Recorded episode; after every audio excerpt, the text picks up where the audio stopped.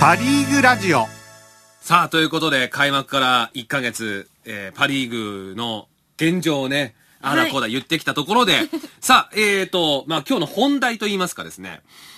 来週5月の14日の火曜日から2013年のセパ交流戦が始まりますい。やー、待ってましたよ、ねえ交流戦あっという間です。ね。早いなでも、どうなんですかこれ、パリーグファンからしたらパセ交流戦じゃないの 順番が。ほら、あの、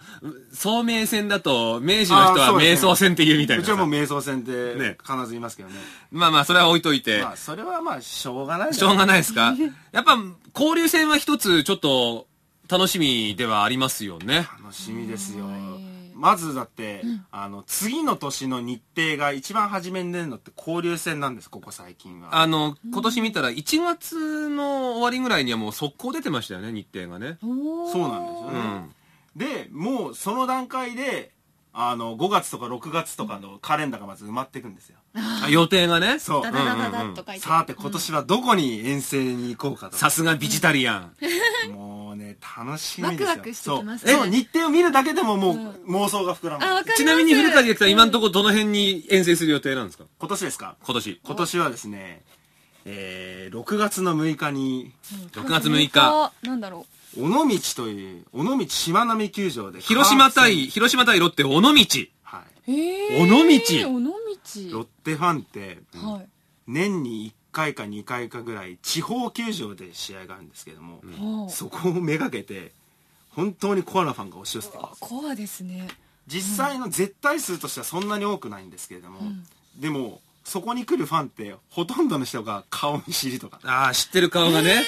えー、楽しそう。楽しう。そうだな、でも。ちょっとした旅行感覚がね。そうですよね。うんまた今年も良いみたいな。そうそうそう。まあ、まあ、来てる。好きだね、あんたも、みたいなね あ。、好きだね、あんたは。でも、吉永さんは今年初めて球場に行ったということは、まあ、はいこの後、まあ、交流戦が始まると、まあ、初めてセリーグのしチームとの試合を見ることになるわけですよ見てないんねです。よ、まだ。うん。もうそれはいや、でもだ、からね、どうなるんだろうと思って、もう超ワクワクしてますよ。でも、な珍しいケースですよね。パリーグから野球に入るっていうのはね。そうですよね昔じゃあんまり多分考えられないそうそうこそうそうとだと思うんですけれども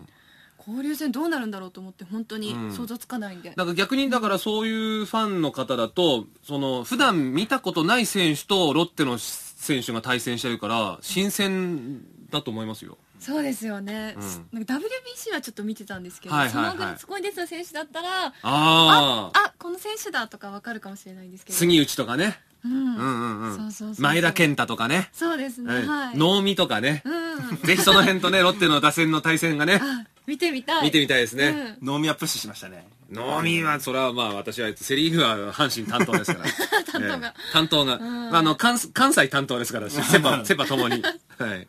普通のねペナントレースと違って交流戦とかはセ・リーグの球場で試合するとピッチャーが打席に立つこれね、萌えポイント。そうなんですってねこれは萌えポイントですようん。さっきの金子千尋投手もそうですけど、意外とバッティングがいいピッチャーがいるんですよ、パ・リーグには。そうで今までにパ・リーグのピッチャーで交流戦でホームランを打ったピッチャー何人か毎年ね1人ぐらいから毎出て年一人ぐらい出てますね。うんあの松坂大輔だって甲子園で交流戦の時ホームラン打ったからうわあ完璧なホームランね。完璧でしたね、うん打った瞬間のやつ、うそ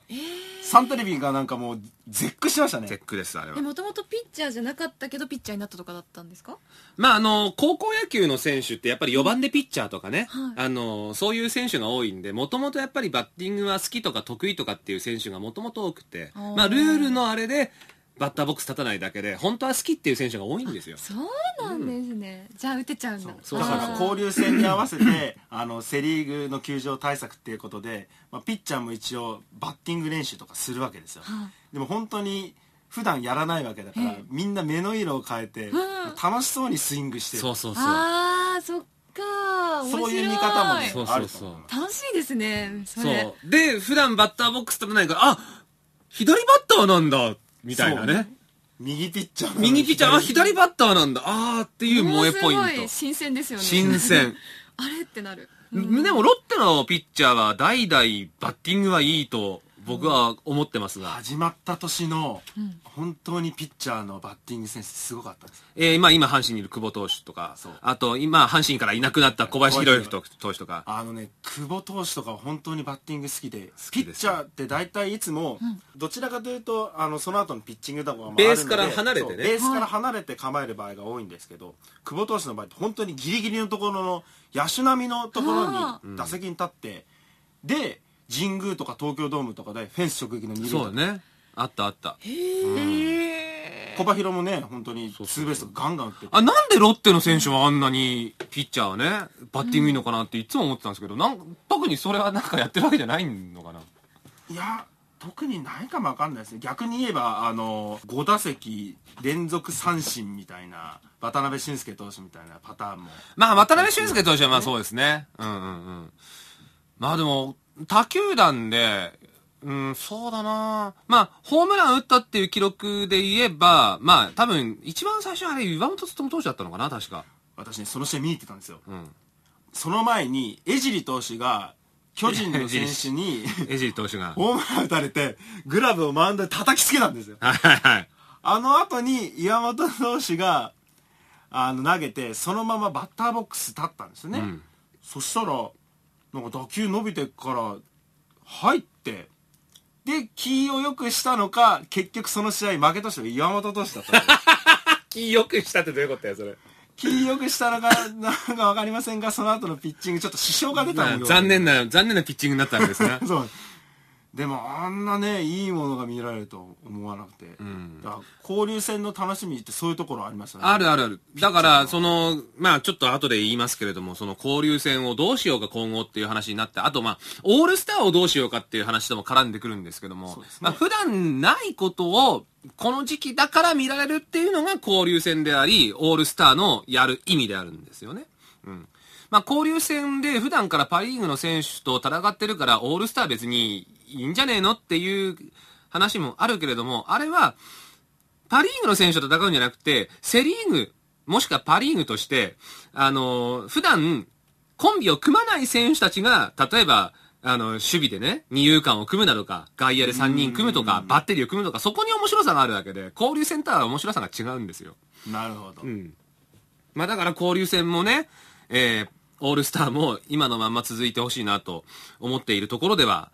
んありますけれどもね。小塚さんは何かその交流戦で注目している相手とか注目の対決とかって何かありますかまあ、ベタに言うと、それこそまあ、WBC で一緒に日本代表で戦った連中の対戦、まあ、特にその、セパで分かれてる人たちの対戦ですけども、あとはやっぱり、まあさっきも言いましたけど、その新外国人選手が今年打ちまくってるということで、その打ちまくってる新外国人選手が、まあそろそろ、あのーまあ1ヶ月ちょっと経って、あの、各同一リーグで二回りぐらいしてるんですよね。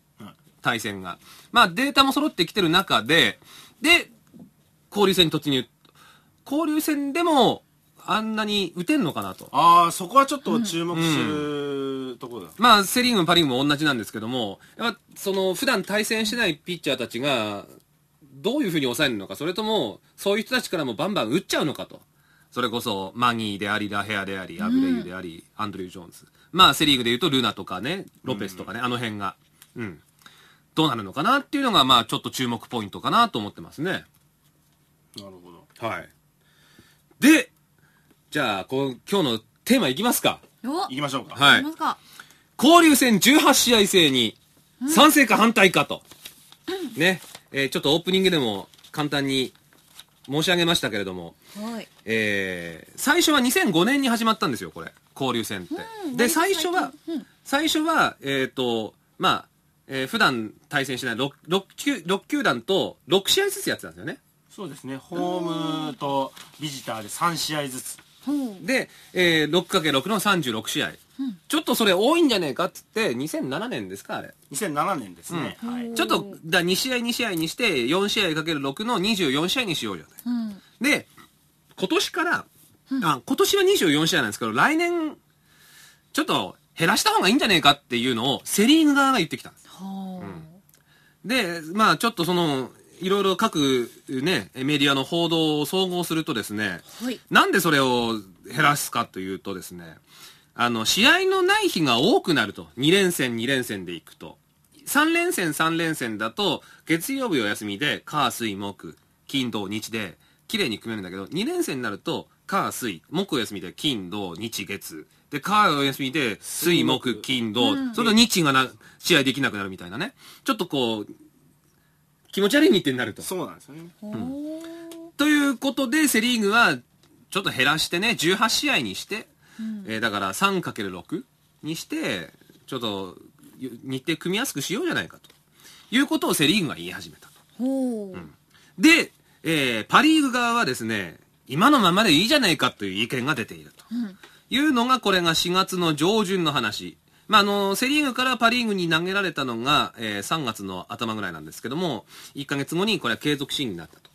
で、えーその後、パリーグが臨時の理事会を開いて、えー24試合制を維持した上で、えー分離開催。まあ、だから、あの、24試合をがっちりやるんじゃなくて、まあ、春と前期後期的な。夏、まあ、もしくは秋口にやるとかですね、まあ、予備日の見直しによるう開催期間を短縮するということも検討していると。で、これを聞いたセ・リーグは、やっぱり18試合がいいんじゃねえかと。譲らない。うんパ・リーグの案の実現は現実的には無理じゃないかと否定的な見解をお示しているということでね。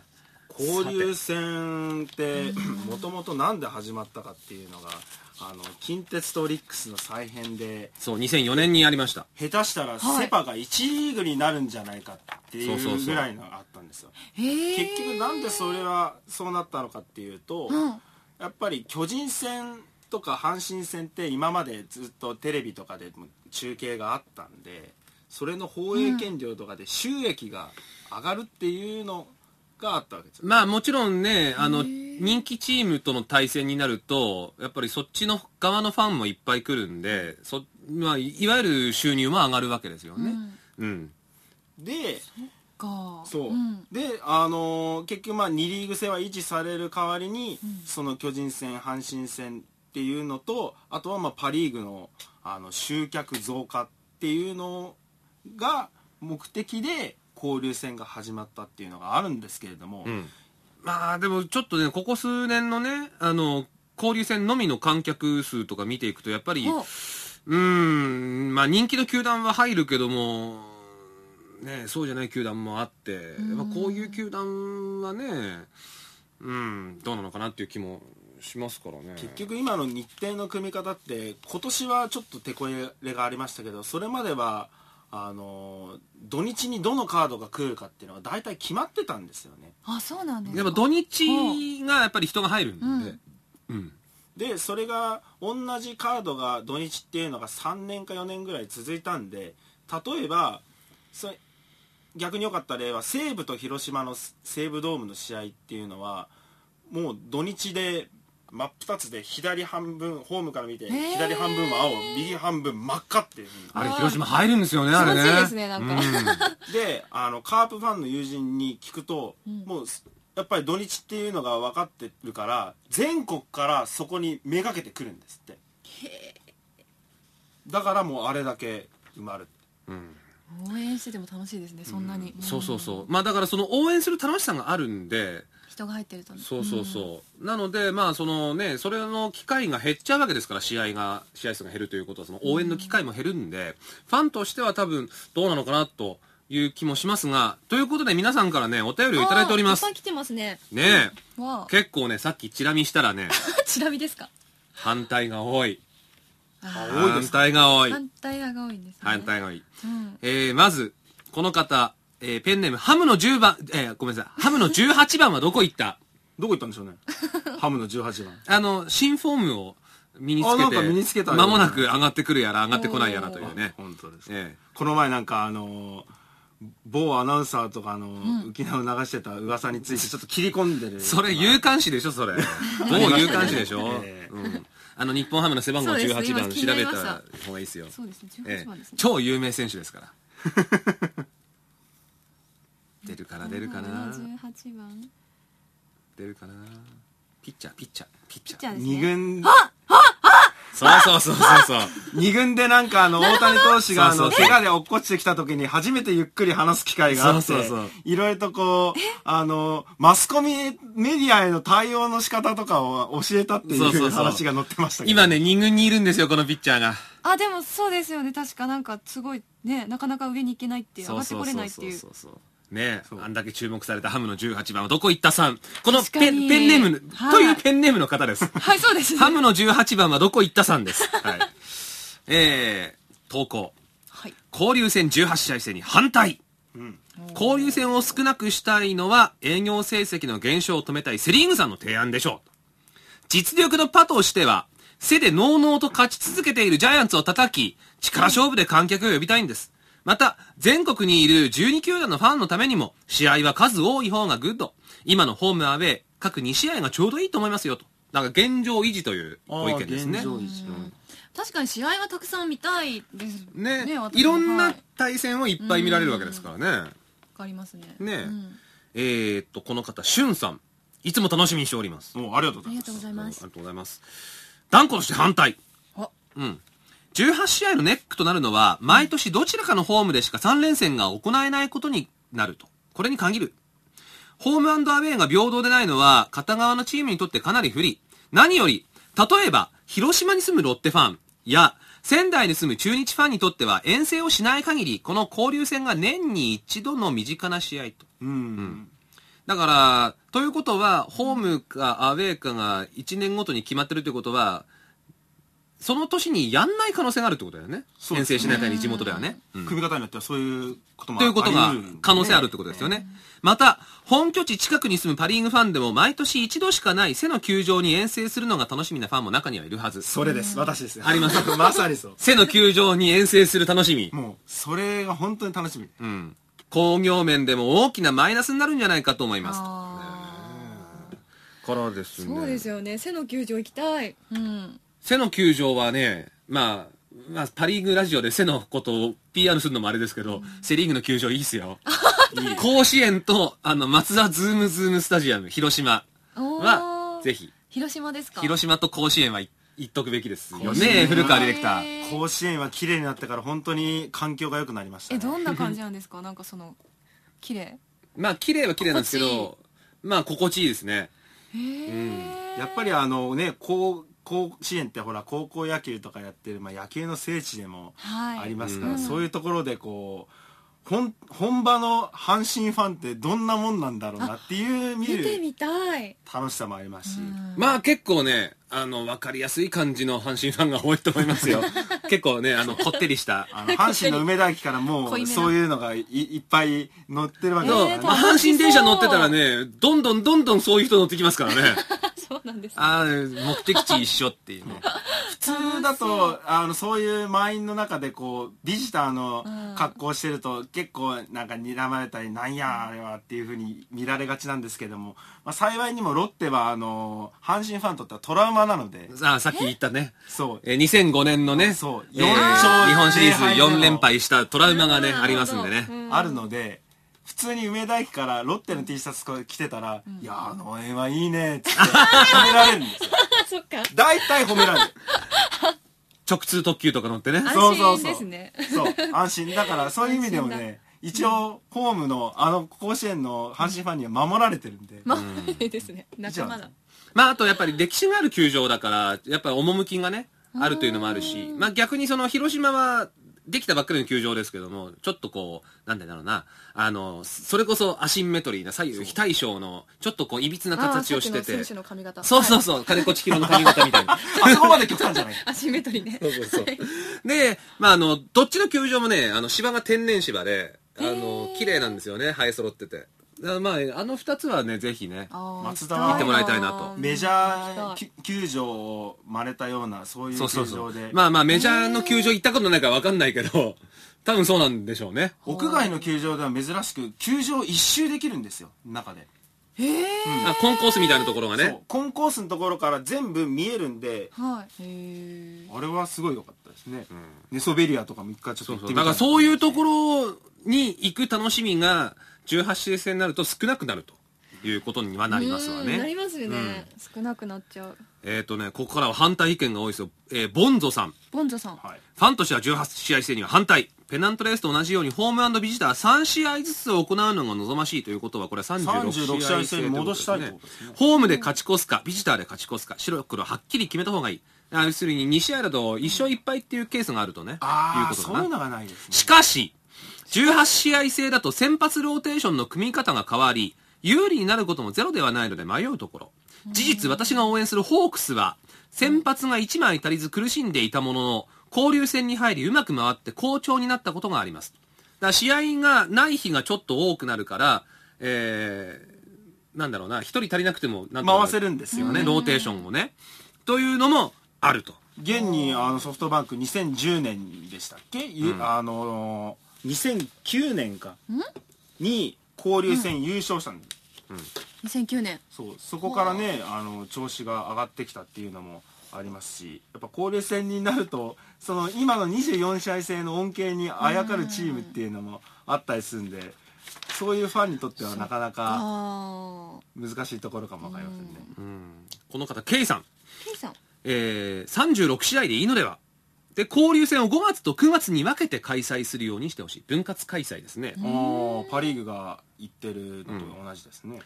パ・リーグイズム月曜日にやってるんですねおですってお時間帯が変わっていたとはありがとうございはます月曜日ですはい、い、今年はやらないのかと思ってました来週から見ますですあああってりがとうございますえっ、と月曜日のえーっと月曜日10時です、ね、 10時10時からです、はい30分はい東京もう MX ですさんでもはいがっちりやってます嬉しいですね K さん見てくださいね見てくださいは K さんは1回目の時にオリックスのを熱く語っていただいたおオリックスファあンご出演された方ですかそうですねあそうですかおオ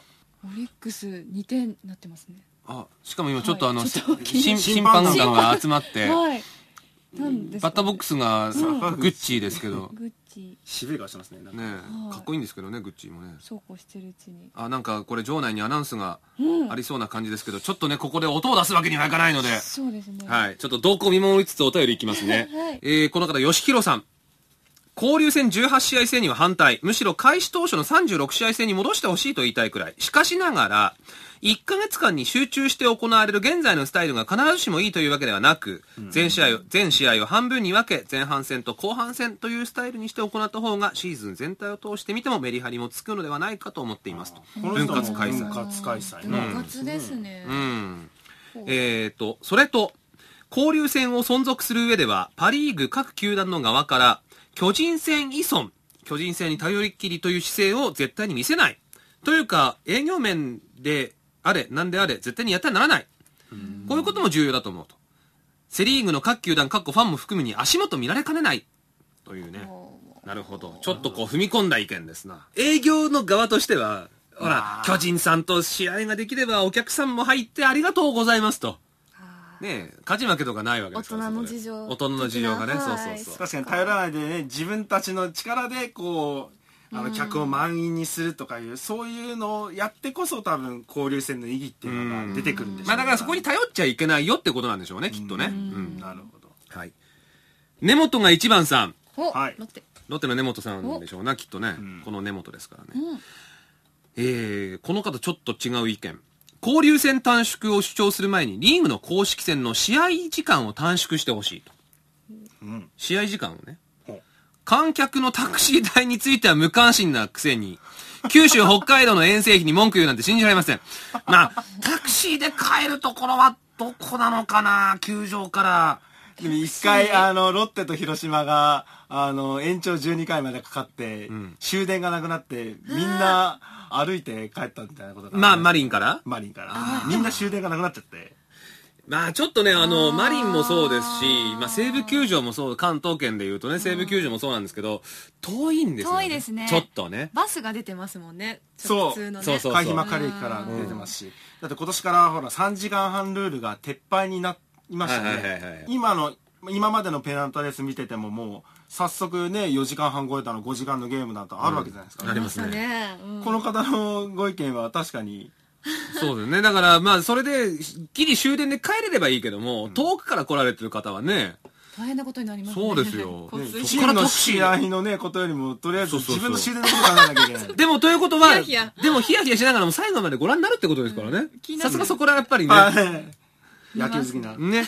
えー、根本が一番さん、お便り続き。えー、選手の年俸しかり、コストダウンを図るべきところがたくさんあると。えー、孤独に応援する地方のファンを見捨てるとは、球団経営者として理不尽ではないかと思います。地方の方に最大限ひいきチームの応援をしてもらえるよう、企業努力をするのが、球団のあるべき姿だと思います。ということですね。コストダウンねえ、まあ確かにその、やっぱり、あれかな、やっぱ北海道に遠征するの大変なのかな、セリーグのチームが。いや、でもね、そういう、ほあの、札幌に行って、次の試合、福岡とか、そういうことを経験でもしないと、メジャーに行きたいって選手が多いわけですからあーメジャーはやっぱ移動が厳しいからね。そういうことを考えたら、こんな日本の移動なんて、ね、大したことないっていうふうに考えないと。あーあとやっぱ、どうなんだろう。やっぱ、その、場所場所で、まあ、試合じゃなくてね、楽しいことって多分いっぱいあると思うんですけども。おっとうんね、札幌だとすすきのとかね、おっと福岡だと中洲とかね。おっとおっまあとそういう楽しみがあるから、選手の側はやっぱり、どうなんだろうね。その、い選手の意見聞きたいよね、一回ね。あー聞きたいですねねえうんほら、やっぱ一応経営陣がね、その24試合、18試合、どうだこうだって言ってる中で、選手としてはどうなのかなと。きいろっんとなとね、こ行けていいのかそう。まあでもちょっと移動しんどいよっていうのか、でもいろんなとこ行きたいよっていう選手も絶対ね、口には出さなくてもいると思うんですよね。うん若手の選手のなんか意見とか聞いてみたいですよね。まあそうですねあー。独身のね、そう。そうで独身ですねねうんなんかもしかしたらそのためにこう、一 軍で、あの、上あがるためにそうだね頑張ろうっていそうだうねモチベーションを持つ選手もしかしているかもわだかかららない。日本ハムの人軍は鎌ヶ谷、千葉だから、一軍に上がんないと日本ハムの試合でセブ、あの、札幌には行けないから。そうなんですよね鎌ヶ谷ですセよねリーグの選手だって一軍に上がれないと交流戦帯同できないわけそうですそうそうそうそう。札幌とか福岡と行きたかいうん行けるのかなと思ったら、そこでこう、発奮する選手もいる。ねえ。 うんガッツポーズが出たまあ、あとまあ個人的にはね、えー杉内選手と涌井選手の意見を聞いて もらい、聞いてみたいところですけど。バラバええバラバラ。はい、今のはカットということで マリンライトのピンクさんはい。はいおすごいですよこの人日本プロ野球最大の敵はサッカー J リーグであるすごいところに入ってきましたね。ねおえやその敵に奪われた人気を取り返す最前作が交流戦だったはずそれを発展させるどころか下手するとやめてしまう勢いの意見が出ていること自体信じられない日程や移動を理由にしているみたいだがメジャーと比較すれば序の口札幌から博多への移動がきついなどと言ってる奴らはプロとしての意識ゼロ。厳しいですね。 そういう選手を中心にしたから WBC 負けたんだよ。おー厳しいね。来ますね来ますね 来ますねテレビの地上波中継がほぼなくなったプロ野球人気を復活させ、さらに第4回の WBC で優勝するためには、交流戦を36試合制に戻すしかない。じゃあいつやるの今でしょ。かいや、書いてるの書いてるの、そうやって。 ちゃんとちゃんと書いてるあー本当だでもやっぱパ・リーグファンとしてはやはりその札幌福岡のがっていうのもね、あのええ一部で取り出されてるから、そんなんパ・リーグ普通だよそうだよね。パリーグは、まあ普通にやってますわね、それはね。動いねてますもんねえまあね、セリーグの選手もたまにね、札幌から福岡へのはしごなんかしても楽しいんじゃないのそうですよねえ。あ、でもやっぱりね、あの、メールアドレスにね、あの、球団名入ってますからね。おやっぱお好きなんでしょうね、きっとあね。 LOTT って、おー本当だ本当だ流れるは飛ぶにあらずさん、ペンネームの方。反対おー。反対試合数は現状がちょうどいい。リーグ優勝を左右するというセリーグ側の言い分には首をかしげて納得できません。ただし、えー現在の24試合制での試合にての見直しは必要だと思うと。まあだから、条件付き反対みたいな人が多いですね。そうですねそうですねこうしてくれたらみたいなうんまあ、だからちょっとこのままじゃどうかなっていうのはみんな思いつつも、でも、いね、試合数は減らしてもらいたくないっていう意見なんでしょうみんな野球見たいんそういうことでしょうね、きっとねね、うん、この方は白猫さん白猫さん西武ファンかな わか白んないけ猫どさんこんにちはと交流戦についてアメリカでは総当たりではないと聞きましたそうなんですメジャーリーグはですね、インターリインターーリーググというのはありますけども、あの特に試合数が決まってるわけじゃないんですよね、うんうん、へえそう。このチームとやって今年はこのチームでやんないとか、このチームとは何試合もやるけど、このチームとはちょっとしかやんないとか、結構ね、いろいろ、あの、フレキシブルかなんだかわかんないですけど、シーズンによって違うと。メメジャーはそうらしいんですよね。なるほどサブウェイシリーズとかそういう銘打った人気のカードを客がもう満員になるっていうのは分かってるようなカードをうん何年も続けてやってるとか、へえサブウェイシリーズは、ヤンキース対メッツ。ヤンキース対メッツでしたっけだっけ確認 確認。確認サブウェイシリーズってそうじゃなかったっけたし確かそうだったと思いますそうだ、ニューヨーク対決だよね。そうですそうです、へえー、どうなった時な今これは、えー、古川ディレクターの卒論です。これこれそえ卒論ですかこれあの交流戦がはああのすごい観客数から見てあの果たしてこう人気回復っていうのに効果があったのかっていうのをいろいろと数字をずーっと追いかけてそれを卒論にしてしまった、すごい本当ですねか。すごいね。いやでその中びでっくりあの一応アメリカの例っていうことではいインターリーグのことを調べたんですうん、ね、うん、うん。でその中に入ってた気がするすごいなんか表とかもちゃんそうとそう作そっう。てなんかね、あ のデータを調べて、標準偏差とかもう僕らには分かんないような言葉を使って。 すごいまあいいやこれまあまこれにしあ、ましょまうあはい、ということ で、はい。白猫さん白猫さん続き。はいえーアメリカでは総当たりでないと聞きました。なので、我がマリーンズは、交流戦はずっと、神宮球場でやればいいと思います。18試合。我がマリーンズ別に24試合でも構いませんが。 どういうことだずっと神宮球、ずっとヤクルトとやればいいってことかな ?18 試合。いやね神宮球場って外野席の一番上が宴会席にみたいに広々としてるじゃないですかあそうなんレジャーシート敷けるそう感じのねあそこにレジャーシートを敷いてで外野の売店からソーセージ盛り合わせを大量に買い込んで神宮のソーセージ盛り合わせね。あの有名な。ででビールを片手に見るっていうのが最最高高にいいん です最高だね。それいいそれは最高だ。 でも、じゃあ他の球団どこでやんだって話だけどね。かなりだからそこの、極端この理論で言ったら、阪神はずっと京セラドームになっちゃうから ね。 確かにあーまあいいけどさ、いいけどさっていう感じですね。はい。あとこの方、ミーさみーさんん。ミーさんはい。もともと、ちょっとこの方ちょっと違うね。もともと交流戦とクライマックスシリーズのシステム自体に疑問を感じていると。うん世田谷に住んでいた子供の頃は東映ファン。東映。東映東映ってあの映画の東映。ほう東映が昔は球団を持ってたんでえー、そうなんですかす。日本ハムがはい今、日本ハムファイターズじゃないですか。はい昔は東映だった。東映フライヤーズ東映フライヤーズ。す知らそこなかかっら日宅ホームにな って。日卓ホームフライヤーズそう、そこから、その後日本ハムファイターズっていう、あの、ちょっとこう、いろいろね、親会社が変わったんですけど、昔の親会社は東映だったの。たえー、知らなかったすごいそうそうそう映画そうそうそう。だから、この方、40代の方ですから、だいぶね、ちっちゃい頃の方、ちっちゃい頃の話でしょうね。で、子供の頃は東映ファン。西武遠征に住んでいる今はライオンズファンと。チームは浮気しながらも一貫してパリーグを応援している身としては、江川問題をはじめ、えげつないセリーグとは、日本シリーズのみで、地位を消してほしいと思ってます。やっぱえげつないのかな、セリーグって。江川問題ってすごいとこついてきましたねいや、でもね、あの、オープニングで、まあ、さらっと触れましたけど、私、ね、青森出身で、あの、巨人か巨人以外かの二択しかないと。うちの親は巨人が嫌いだったと。江川問題で嫌いになったんですよ。うちの親は。アンチジャイアンツとして生きよう。で、その後僕が生まれて、アンチジャイアンツの生まれ、たその、なんていうの、洗脳じゃないけども、ああ、ええなるほど刷り込まれてそう、刷り込まれてそうだっ、たんだまあー僕と弟はね、ありますよねそうなんですん英才教育を受けそうそうそう英。才教育縦島にそうそうそうそうそう。で、大阪に行き、ね、えー、虎からバファローになりというね。なり18試合制はお二人はどうか、どうですか吉永さん的には多い方がいいですか私多い方がいいですねうんうんまあ、そらそうですまよだね。こう試合いっぱい見たいなっていうのがあやっぱそのあるでやっぱ若葉マークファンとしては。そうなんですよそうですよね、うん。いろんなの見たいんでそうですよね。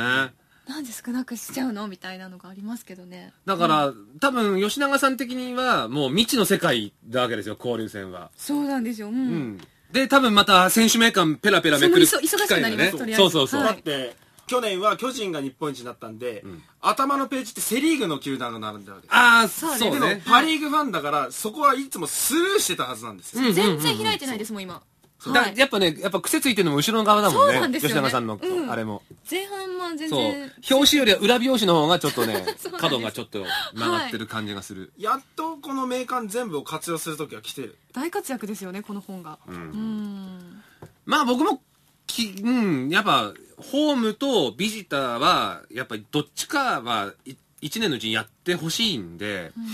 うんまあ、18試合でそれができんならいいけど多分できないからじゃあ24試合がいいのかなとあーなるほど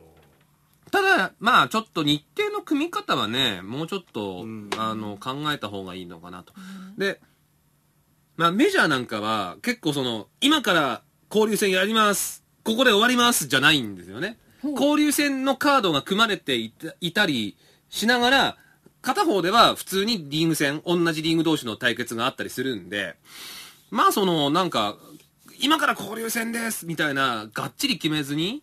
ちょっとこう余裕持たしてここことここは今日交流戦で他は普通にやってますとであの余ってるチームは休みですみたいな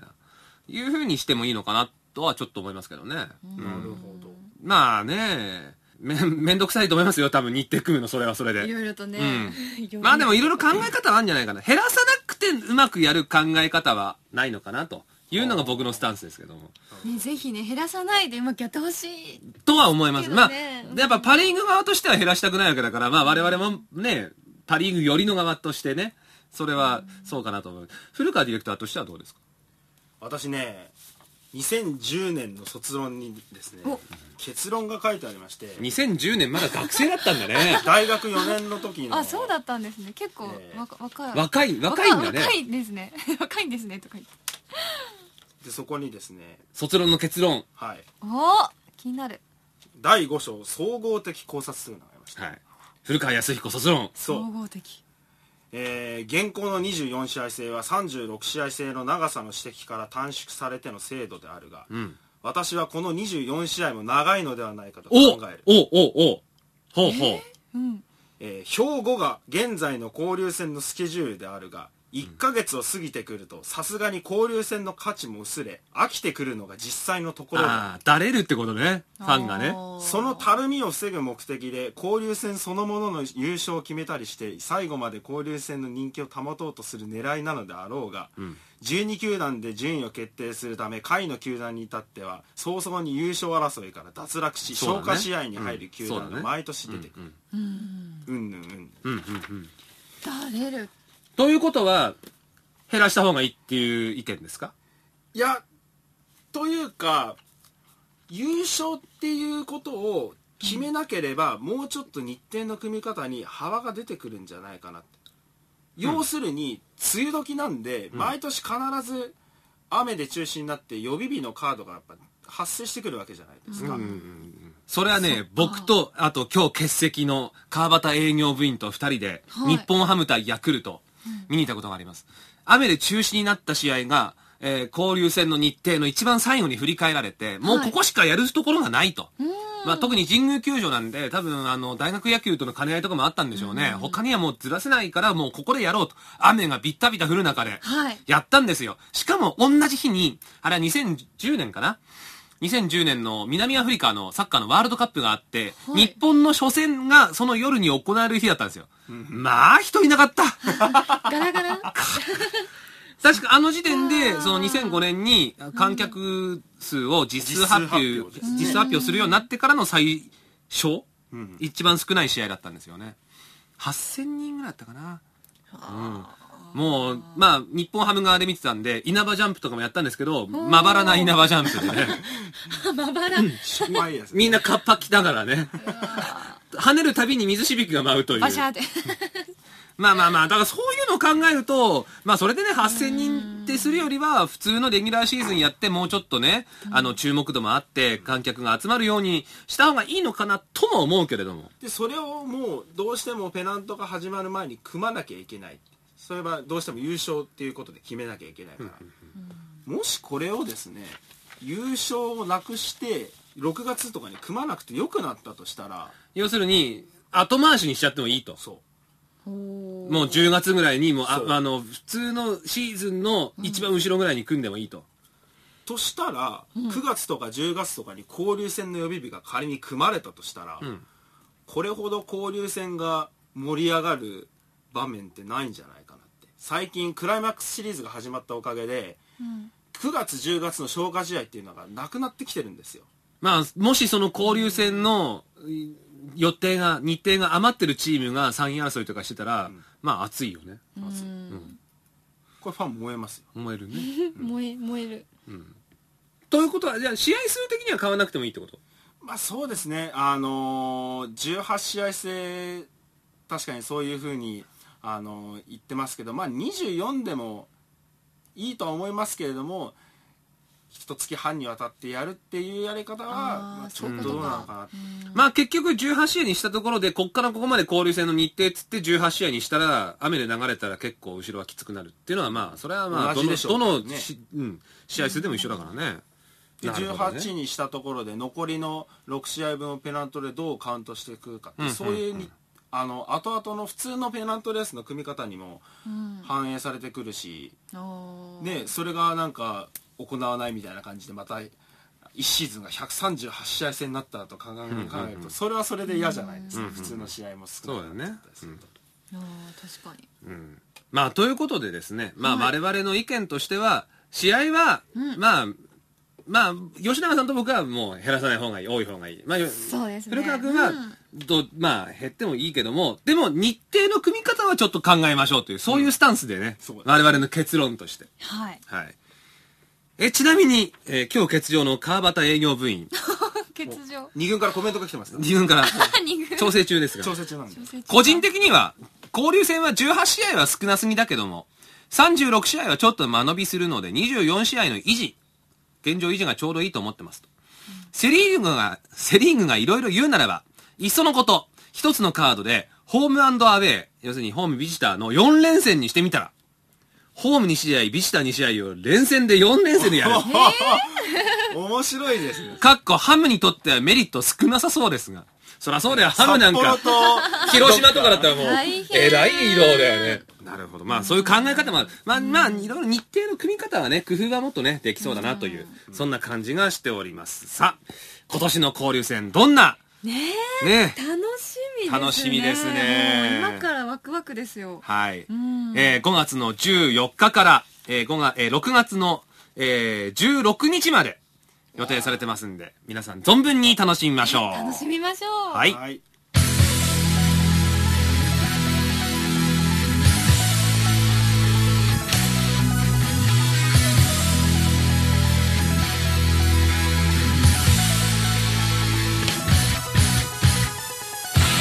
さあということでね、え1時間にわたってお送りしてきました「パ・リーグラジオ」そろそろ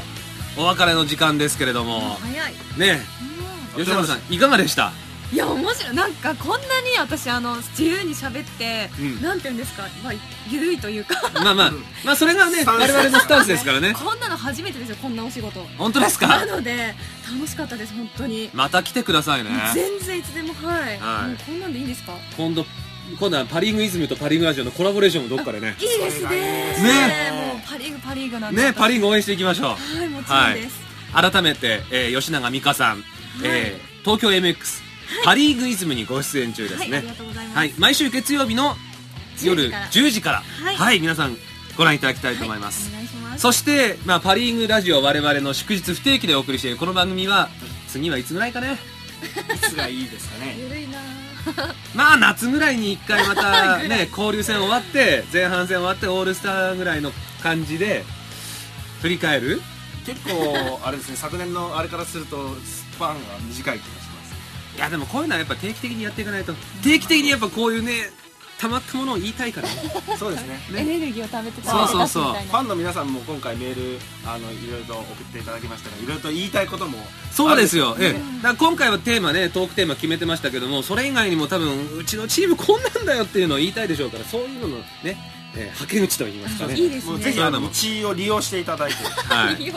あの普段から番組のブログとかも我々の観戦記ということそうですねえー更新しておりますそうそうそうれについてのコメントとかもいただけたらぜひぜ随ひ時ですねご紹介していきたいと思います、えーパ・リーグラジオで検索していただきますとおうちのページがはい来ますんでね、はいでえーと応募フォームがありますんで投稿フォームがありますんでえ投稿フォームで、えーメッセージ送信できるようになってますんでよろしくお願いいたしますはいねえーパ・リーグ TV をモニターしながらのもう収録でしたがね気になってしょうがないですねもう吉永さんも最終的にはもうオキニのあの石峰選手が今レフトの守備につきました本当ですかわ本当ですかお食いつきました今一瞬ね椅子から浮きましたよね吉永さんが今日一番コンビの目つきが変わりましたおはい応援してるんですえー今、えー9回の裏、はいえー4点を追いかける6対2でビハインド4点のバファローズの攻撃ロッテビハイィンドのね勝たせていただきま すということで、えーこの後我々9回の裏をじっくり見たいと思 いますので、はい、はいパ・リーグラジオを、えーお送りしてきました吉永さんどうもありがとうございあまりしがとうたございましたはい皆さんパ・リーグこの後も応援しましょう、